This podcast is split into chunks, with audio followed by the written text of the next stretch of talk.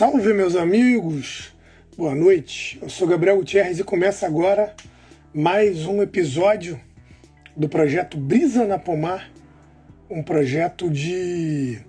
Né, que é uma parceria da, da produtora Pomar com a minha página, Na Brisa do Som, em que a gente pesquisa o processo criativo por detrás das canções, né?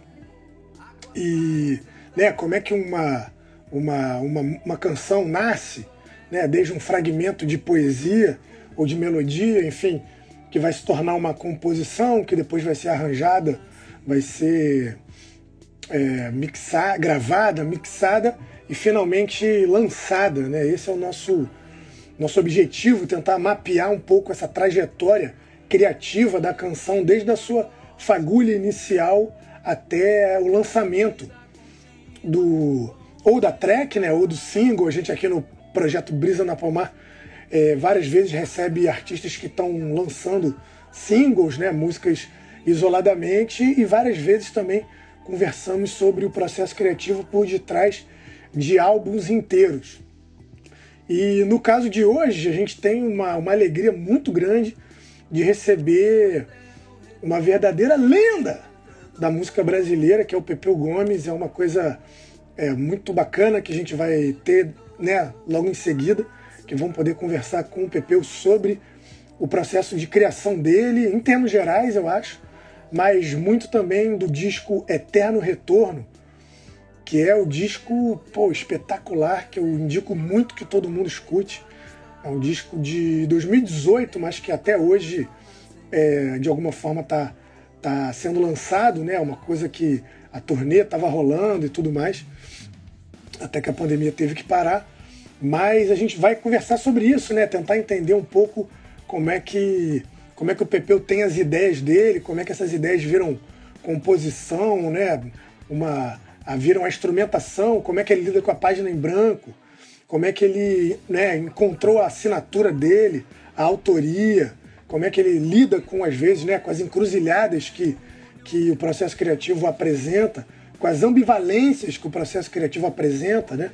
Porque muitas vezes as pessoas acham que, que criatividade é sempre alguma coisa relacionada a uma coisa positiva. E várias vezes, né, durante o processo de criação, você tem momentos difíceis, de, enfim, de, de dúvida, de hesitação. E, e outros momentos que são momentos de quebrar pedra, né, de, de se sacrificar, de trabalhar muitas horas, não necessariamente são momentos, enfim, super inspirados.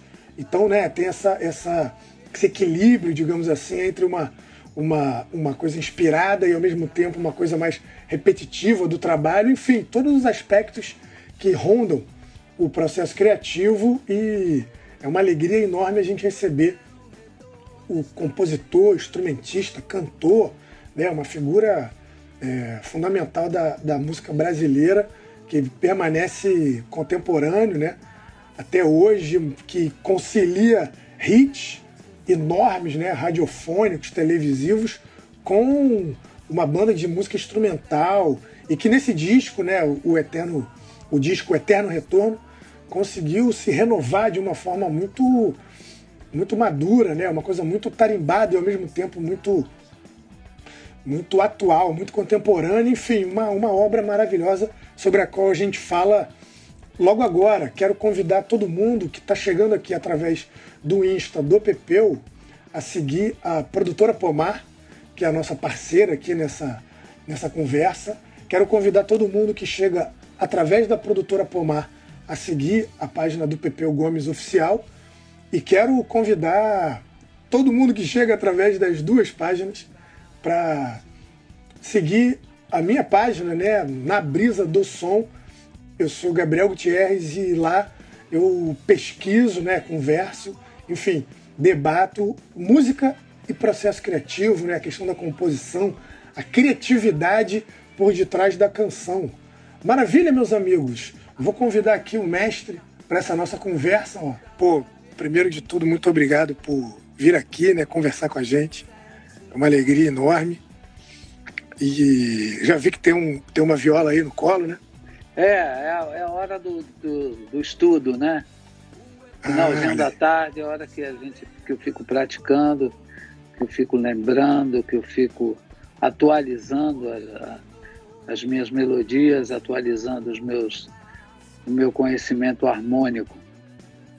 Nossa, todo dia? Todo dia um pouquinho, devagarzinho, mas todo dia um pouquinho. Agora não tanto mais quanto quando, há 20, 30 anos atrás, porque eu não sinto mais essa necessidade. Mas a necessidade de estar com o instrumento é até mais importante até do que descobrir coisas novas. E isso há muitos anos, assim, desde sempre você tem uma prática relativamente diária assim com o instrumento? Tenho, tenho. Desde, desde que nasceu os Novos Baianos em 1970, eu aprendi isso dentro do sítio, né, porque a gente não tinha nada que fazer além de tocar e jogar bola.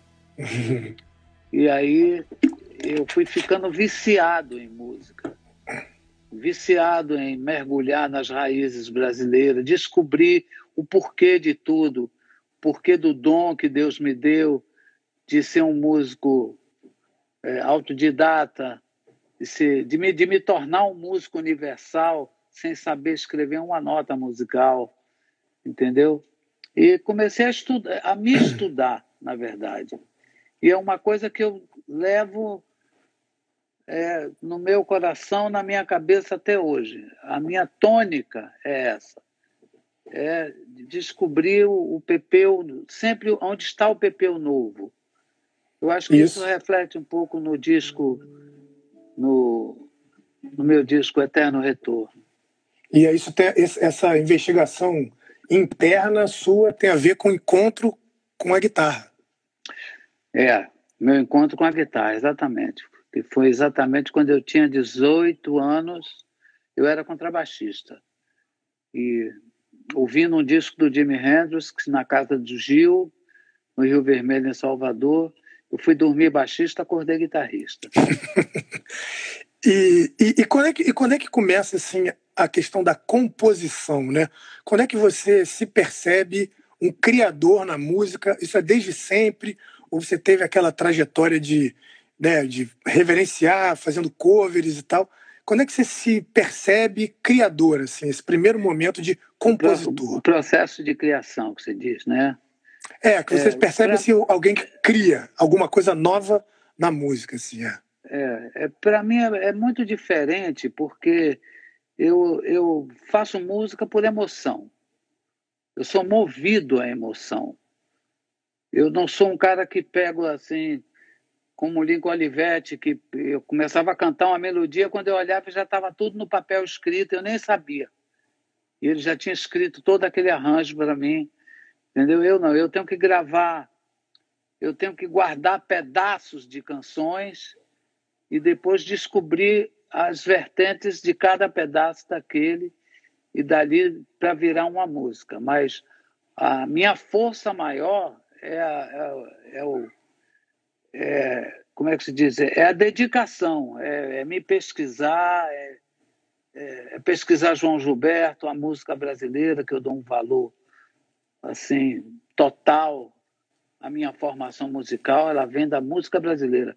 Mesmo tendo Jimi Hendrix como o meu mestre da guitarra, mas eu acho que a grande descoberta de você fazer música com alquimia e onde você seja respeitado no mundo todo hoje, é, foi você conseguir misturar João Gilberto com Jimi Hendrix, Jacó do Bandolim, Valdir Azevedo.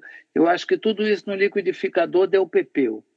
E esse processo de criação, ele permanece até hoje, porque eu, eu, eu, eu preciso estar bem, sabe? Eu tenho que acordar, ir na varanda da minha casa, olhar o céu, fazer uma, uma oração e dizer: Deus, é, me dê, aumenta a minha potencialidade de criatividade, de, de, de, de busca, né?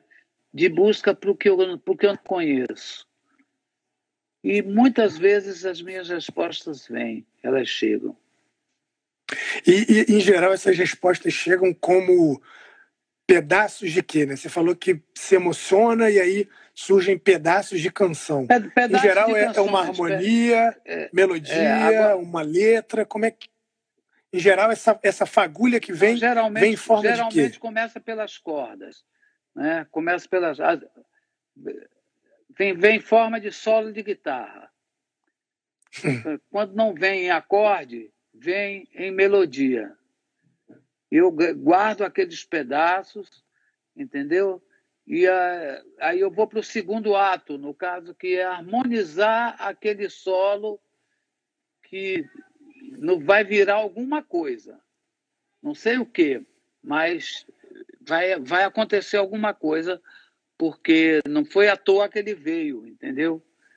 Então eu, eu, eu me analiso muito, como é que se diz? Quando eu faço uma coisa, porque eu tenho muito medo de fazer qualquer coisa, entendeu? Eu, eu, eu sou muito criterioso comigo mesmo, eu, eu sou muito exigente comigo, não deveria ser, mas faz parte da minha índole, da minha. Eu sou o quinto de dez irmãos, todos músicos, mãe, pai, músico. Minha mãe era professora de piano. Eu assisti os concertos dela e eu me lembro da capacidade que ela tinha de tocar e aquilo, eu dizia assim, eu quero fazer isso um dia, mas eu quero fazer com essa perfeição.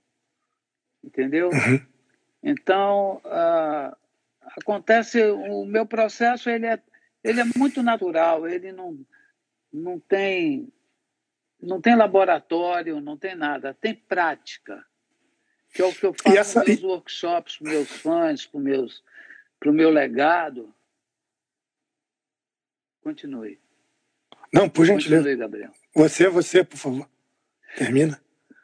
É o que eu falo, o que eu falo nos meus workshops, na, na minhas, nas, as, os meus simpósios, as, as coisas que eu faço em faculdade, muitas vezes escola de música, para músicos jovens de 14, 15 anos que vão com a guitarra na mão, na cabeça, para o PPO assinar.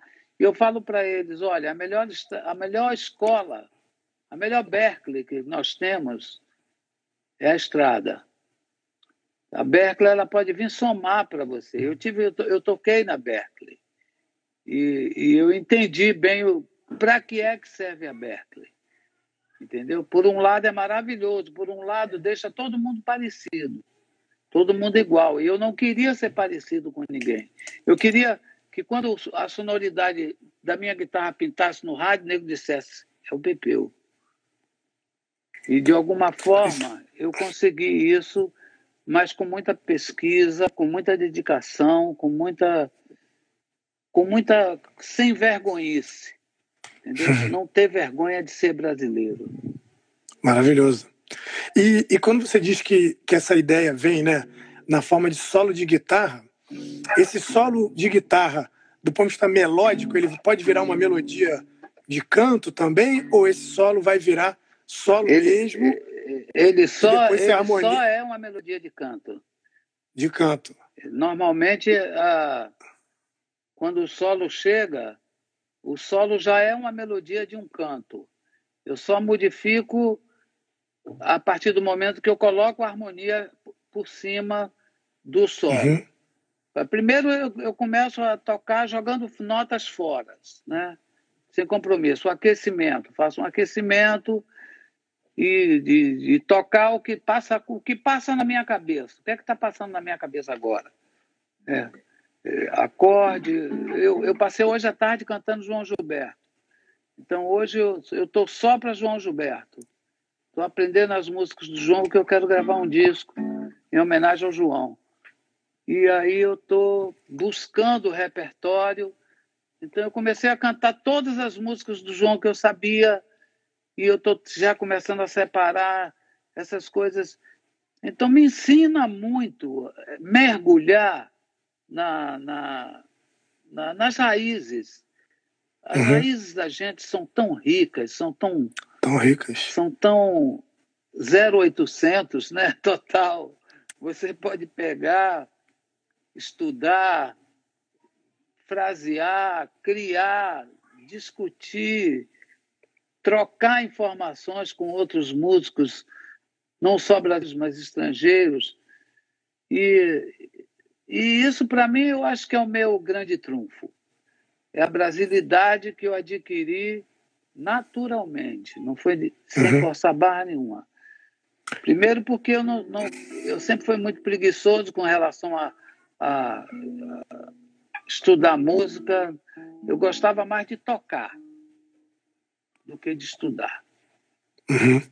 E essa coisa da, da, Então você começa jogando notas fora, e aí o encontro da melodia é a partir da guitarra.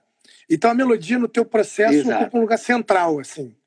Em geral, é melodia que, que, que é a fagulha para começar a composição. É, esse é o processo, o primeiro processo, o processo é, geralmente quando eu estou com a guitarra. Quando eu, eu quero escrever uma música, por exemplo, é, eu quero escrever, eu penso assim, poxa, eu preciso fazer uma música, eu preciso dar continuidade a Mil e Uma Noites de Amor, a Deusa do Amor, a Sexy é Manjar, canções que me colocaram assim na sala de visita das pessoas. Então, esse outro, isso é um outro processo. É um processo já do violão, onde eu, o que começa é a voz cantando, buscando melodias e o violão correndo atrás da voz. Então, existem várias formas ah, de, do, do meu processo de criação, como tem a instrumental, por exemplo, que eu faço uma música na guitarra instrumental toda, depois eu transfiro para o bandolim, porque eu acho que, é, que ela fica melhor no bandolim. Ou então mistura, a mistura dos dois pode ser uma coisa diferente, pode ser o que eu estou buscando e ainda não sei se é isso, mas estou buscando. Então, é, é, um processo muito variado, sabe? Porque eu sou um multi-instrumentista. Eu toco baixo, toco guitarra, Sim. toco bandolim, cavaquinho, ukulele, violão tenor, mas, entendeu? Mas essa diferenciação entre a, a, guitarra e o violão, quando você diz, quando você quer dar consequência aos seus hits, assim, você está tá dizendo que quando você está pensando mais em canção, é isso? É uma coisa mais de, não, quero fazer uma, é, uma canção aqui. É. Meu la, e a lado popular, o lado popular do Pepeu. Isso, então a, a criação eu, eu, vai, eu, de, vai variar por conta dessa vontade de ser mais popular. Dessa, dessa vibe. Dessa vibe. Tem dia que eu estou só para compor mesmo. Então, eu pego meu telefone, boto no, no, modo gravador e fico cantando várias coisas sem, muitas vezes, aliás, sem nenhuma vez me preocupar com, com o que estou cantando. E aí, no dia seguinte, eu vou ouvir tudo aquilo, dizer, meus, tem coisas tem pedaços de canções aqui que pode. O segmento dela pode virar uhum. uma bela canção. Então Sim. eu faço músicas assim por partes. Entendeu? E a letra vem depois. A letra é depois. Eu, eu escolho o parceiro a, que tenha mais a cara daquela canção, converso com o parceiro sobre o que, é que eu gostaria de falar, sobre o que, que as pessoas gostariam de ouvir. E dentro desse parâmetro, eu vou descobrindo as coisas. E aí, e aí vai ter essa adaptação da letra, as melodias já prontas, assim? Como é que é essa geralmente fusão? Já, geralmente, geralmente já vem pronto tudo, porque meus parceiros, eles me entendem como nunca. Cara. Eu estou com parceiros novos como Arnaldo Antunes, como Nando Reis, Zélia Duncan, Ivo Meirelles, é, o pessoal do Vivendo do Ócio, são parceiros que conhecem a minha trajetória, conhecem o meu trabalho e conhecem a forma que eu gostaria de me expressar. Então, ajuda muito, facilita muito, entendeu? Não é? Já, já foi muito mais difícil, já foi muito mais difícil para mim fazer música. Principalmente quando Moraes saiu dos Novos Baianos, que ficou a bomba ficou na minha mão e na do Jorginho Gomes. Então nós não tínhamos aquela evolutiva toda que o Moraes tinha de fazer duas, três músicas por dia e, e eu do lado dele e quando ele acabava de fazer a música eu já entregava o arranjo pronto. Então era, era um processo assim é, automático de, da vibe dos Novos Baianos. Quando o Moraes saiu, eu fiquei sem chão, né? Eu falei, porra, e agora? Então, meu irmão Jorginho se aproximou e a gente conseguiu dar continuidade a mais quatro anos do grupo, fazendo composições ótimas, com a ajuda de, de Galvão, de Paulinho e de Baby. E tem, você lembra de alguma canção sua que veio uma ideia fulminante, assim, tá, enfim, brincando com o instrumento, ligou esse gravador e tá jogando as ideias ali. Você lembra de uma canção que ela veio inteira, assim, rapidamente, fulminante? Já muitas, muitas. Eu, por, eu, tenho, eu tenho histórias fantásticas que eu quero contar no meu livro, inclusive. É, quando eu fiz Belo Horizonte, por exemplo, é uma música instrumental feita no, no bandolim, eu, eu fiz dormindo. Eu, eu, eu, sonhei com a música inteira, uma música que tem sete partes. Eu sonhei com a música inteira, acordei na madrugada. Eu tinha um gravadorzinho pequenininho, playhackzinho desses tipo Walkman. Peguei, uhum. eu sempre durmo com o instrumento do lado, né? Ou em cima da cadeira ou no sofá, mas um instrumento perto. Me sinto protegido tendo instrumentos perto de mim.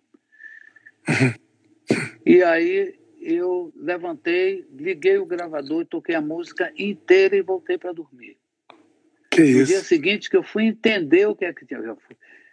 Foi um negócio assim impressionante. É uma música, uma das músicas mais bem feitas do meu trabalho instrumental das minhas 340 músicas gravadas.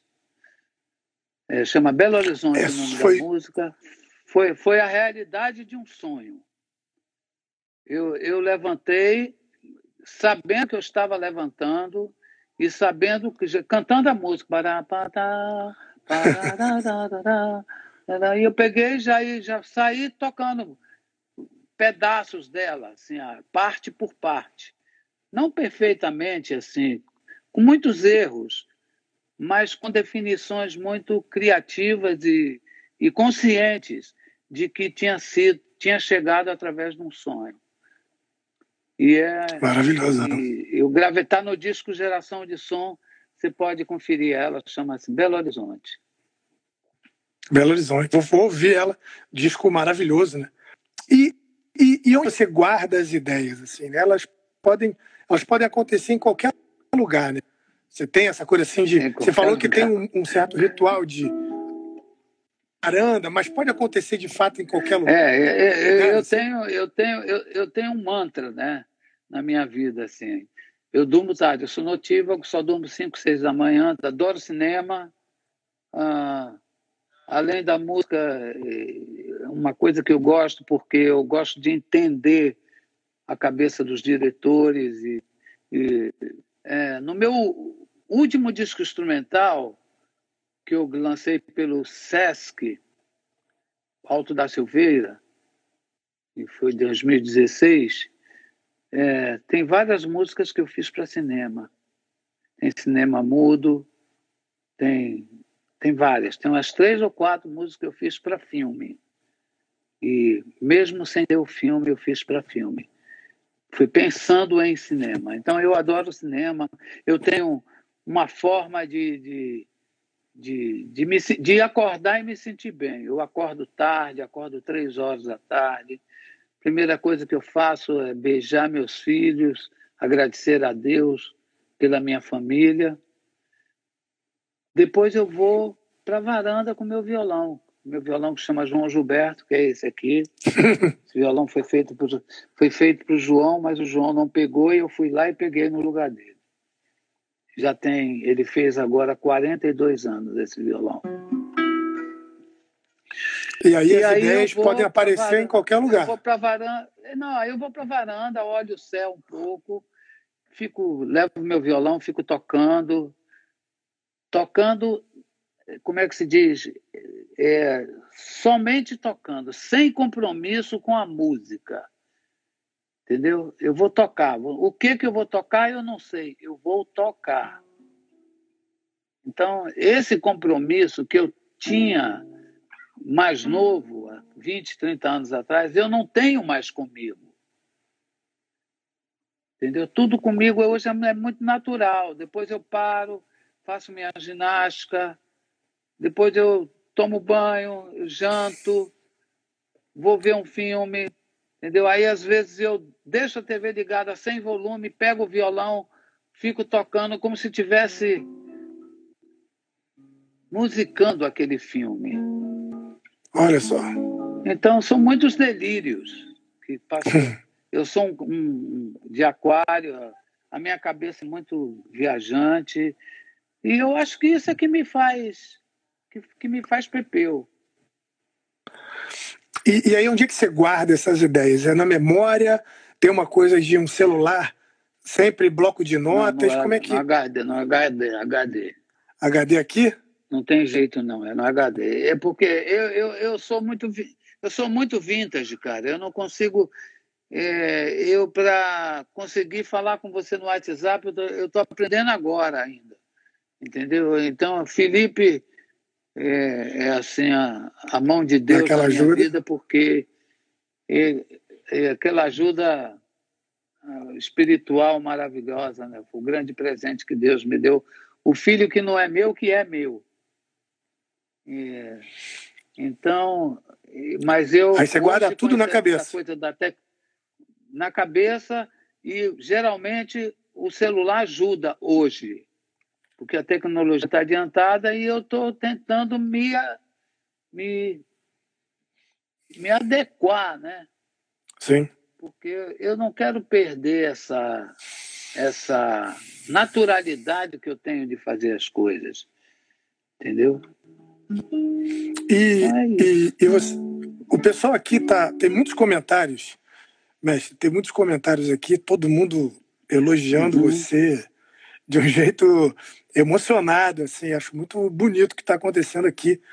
E, e, apareceu um monte de pergunta, a rapaziada vai me, vai me desculpar, né? não dá para falar tudo, mas uma coisa que eu achei interessante que, que, que perguntaram, que é sobre se em algum momento você já cansou da guitarra, sabe? Numa coisa de.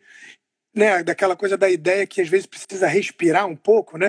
Você tem a ideia, não sabe exatamente se ela está funcionando ou não, deixa ela descansar um pouco. Tem essa coisa de, às vezes, dar um tempo da ideia descansar, ou mesmo do próprio instrumento, sabe? Para, não, deixa eu ficar um tempo sem tocar, ou é uma prática permanente? É a vantagem de ser um multi-instrumentista.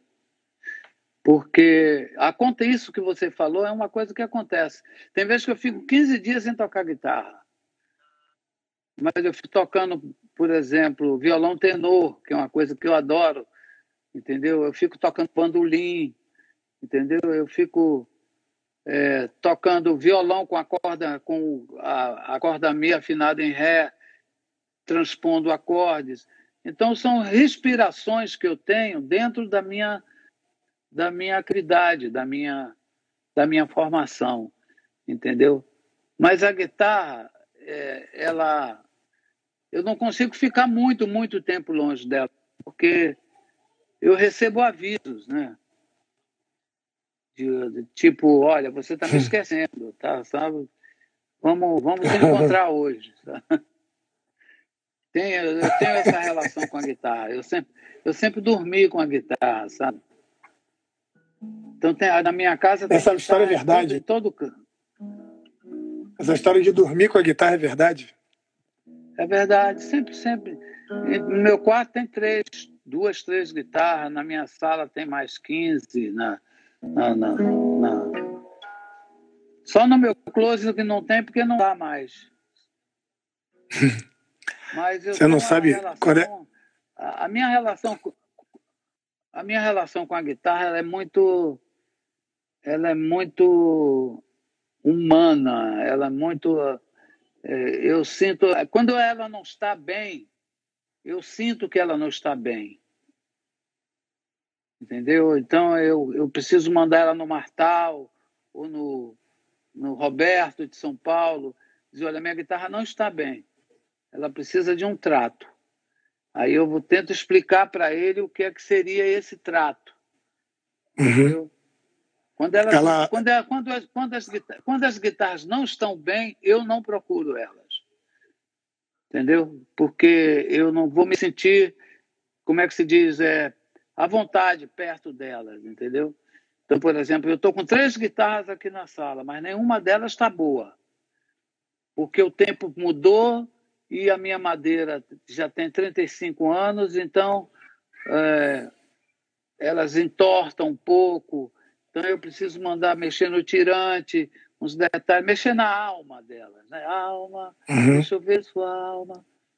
Então já a minha relação com a, com a guitarra é muito, muito viva. Entendeu? A guitarra esse, é um instrumento que, viol... que ela tem, tem vida própria. E esse, e esse violão está bem? Esse violão que está no seu colo está bem? Esse violão aqui, ele, ele é, é impressionante, porque ele foi encomendado em 1980. Era um violão, o pessoal da Digiós tinha pedido o contato do João Gilberto para mim. Eu falei que não podia dar porque não tinha autorização. Ah, porque a gente está fazendo um violão para o João. Eu falei, faça que uma hora dessa ele aparece. Só que o João nunca apareceu. Um dia eu cheguei lá para pegar um violão para mim. Quando eles me mostraram esse violão, eu saí com ele pela porta e fui embora. Esse violão. Ele não levou, não levou para o João, né? Não, não levou, não levou para o João, ficou comigo. Esse violão aqui eu já emprestei ele para o João uma noite. Já quando eu morava aqui na Sernaíba, ele me pediu, eu levei ele. Foi uma noite que ele me ensinou algumas coisas. Eu nunca tive coragem de tocar perto de João. É mesmo? Mas que isso? teve uma vez que ele me chamou e eu, foi, uma, foi, a, foi a maior Berkeley que eu tive na minha vida. 200 anos de Berkeley estar uma noite com ele. Numa Depois noite. as visitas dele no apartamento, né?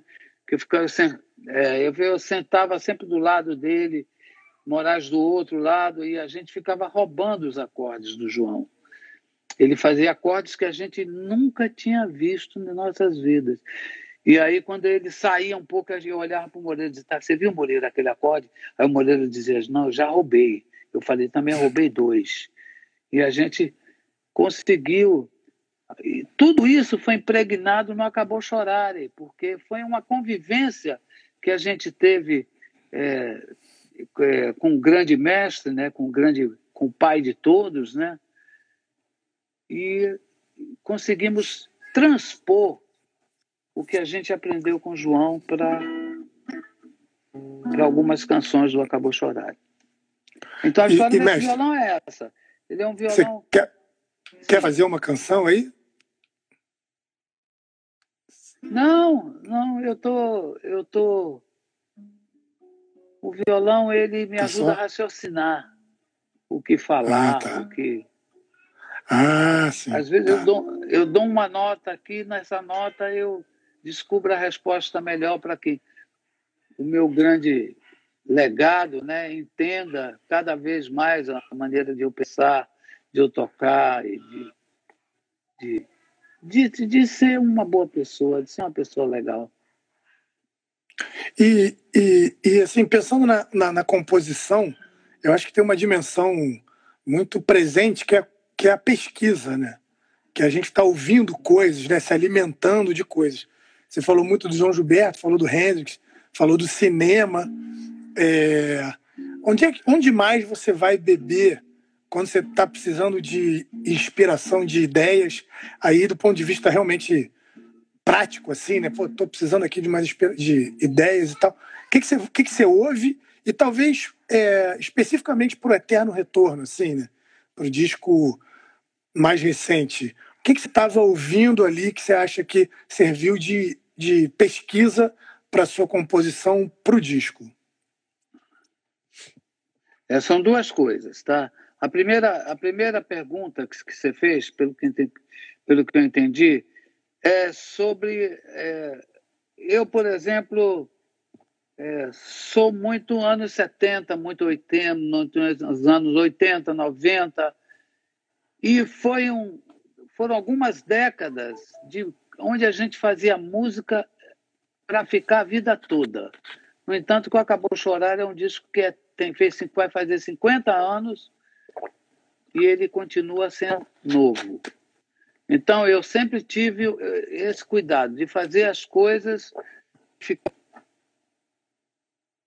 eternas, que não fossem Coca-Cola, bebe já entendeu?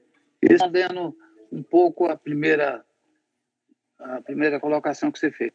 E a segunda do Eterno Retorno, que foi o grande desafio que eu tive na, nesses 50 anos de carreira, porque foi a primeira vez que eu entreguei meu trabalho para três garotos assim que me passaram confiança. Que um deles é o Felipe Pascoal, que é um dos produtores do disco, o Kevin White, que é um outro guri da idade do Felipe, 24 anos, e o Ciro, que é um pouquinho mais velho, que é professor de música, entendeu? E a gente ficou seis meses conversando eu, eu conseguir entregar e sentir confiança nessas pessoas depois de tanto tempo, né? depois de um legado tão tão bem construído, né? com tantos prêmios, com tantas conquistas e vitórias, né? com tantos desastres também, né? porque a vida não é só feita de de, de, de coisas boas, a gente passa também pelas, pelas provações que Deus manda para a gente. Então, eu acho que o, o, eterno retorno foi uma grande provação na minha vida, porque eu falei na, na última reunião da gente, antes da gente começar, nós demoramos um ano para gravar esse disco. Eu falei: olha, a única coisa que, que eu quero que não descaracterize do meu trabalho são os meus solos, que é a minha identidade musical. Então, é, a gente inverteu um pouco o processo de gravação. A gente gravava sempre uma base, mas já com um pedaço do solo que eu queria. Em cima daquela concepção, os três produtores colocavam cada um as suas ideias. E eu comecei a gostar daquilo e comecei a me sentir novo. As críticas falaram isso, que eu consegui me renovar, entendeu? Uhum. É uma, porque é uma cobrança para o artista essa essa obrigação de você ter que se renovar.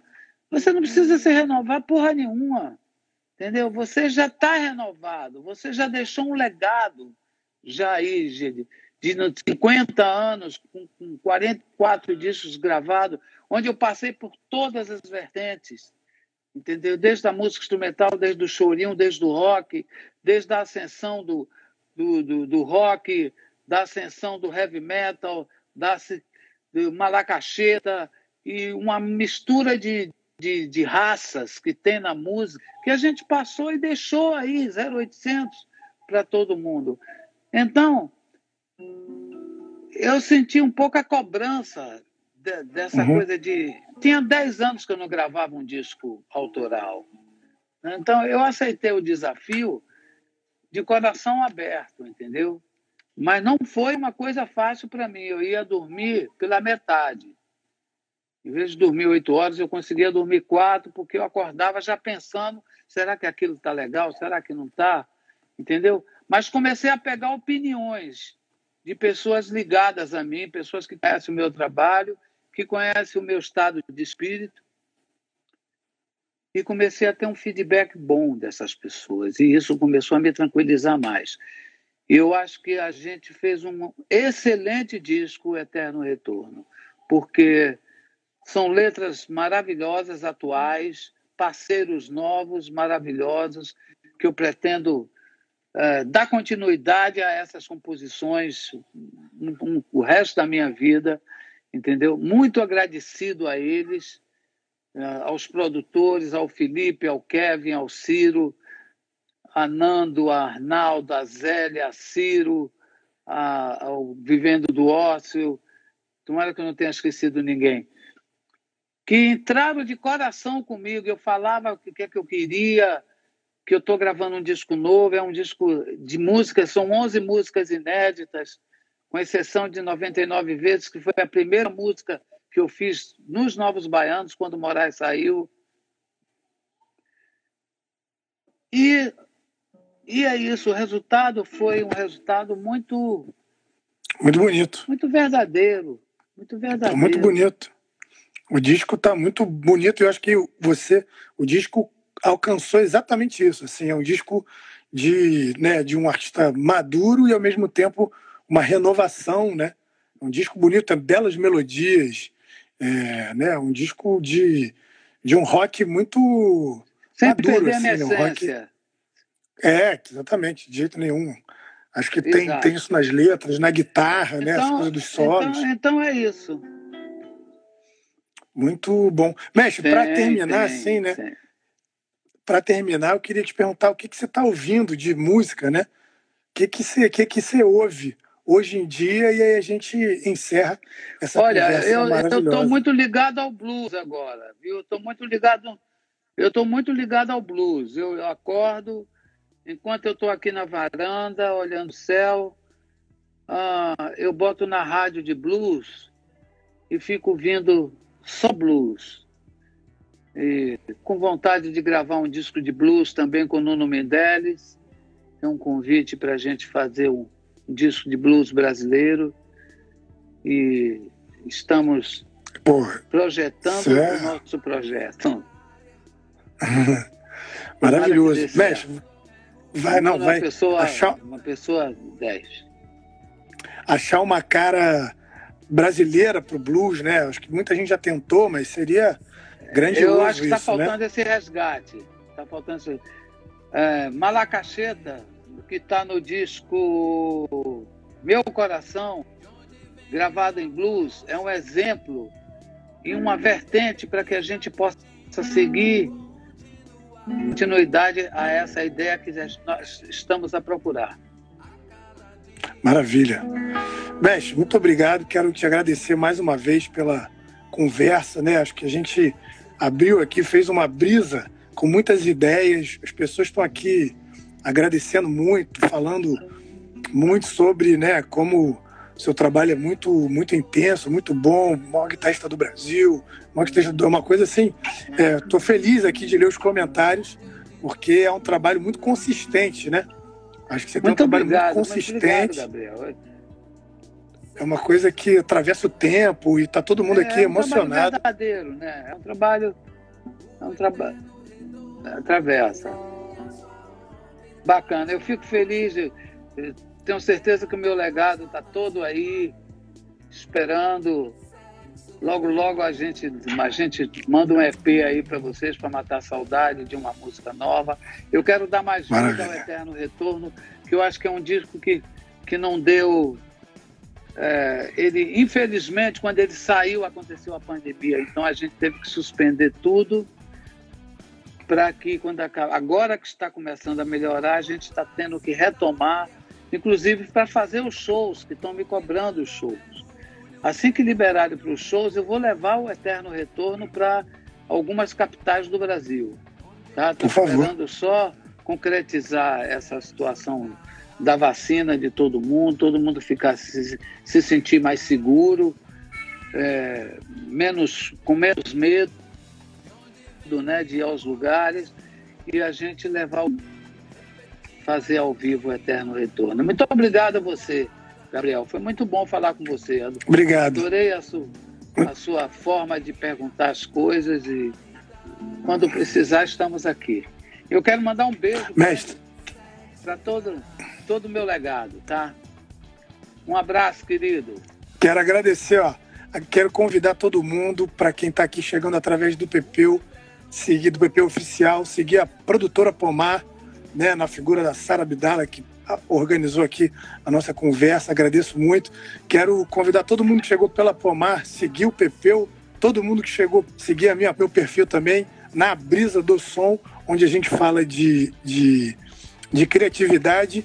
E encerro por aqui, meus amigos. Ó, grande abraço para vocês. Até mais, até mais.